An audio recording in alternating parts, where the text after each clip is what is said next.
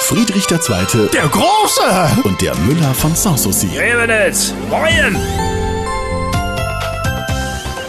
Au, Müller, nur noch zwei Tage, dann war's das wieder mal. Ja, mir ist auch schon wieder ganz komisch, Majestät. Das kommt davon, wenn man das erste Bier schon auf der Bettkante trinkt. Naja, ich mach mir Sorgen. Äh, wer weiß, was 2024 bringt. Oh, da kann ich ihn beruhigen. Es bringt nichts, es nimmt. Ach so, äh, was denn? Wie immer Zeit, Geld, Hoffnung. Ja, hab ich's mir doch gedacht. Ja? Alles wird besser, nichts wird gut. Ja, wie denn auch? Hab's grad gelesen. Was? Deutschland ist heute so ungleich wie 1913. Ach du Jene, Neide. Schockierend, nicht wahr? Ja. Als mir mein Hund Asche diese Nachricht vorgelesen hat, wäre mir vor Schreck beinahe das Monokel in den Champagner gefallen. Ja, äh, was ist denn das? Champagner, nun, das Nicht ist... Ah. doch, äh, das- das wird die Ungleichheit. Ach so, nun, die Schere zwischen Arm und Reich geht immer weiter auf. Ja, hätten sie das Kaiserreich nie abschaffen brauchen. Ah ja, die gute alte Zeit. Ja. Kein Radio, kein Fernsehen, kein Internet. Ja, da war die Welt noch in Ordnung. Gewiss, oh, oh, da stand noch an jeder Ecke ein Gendarm. Ja, die Züge fuhren auch im Winter.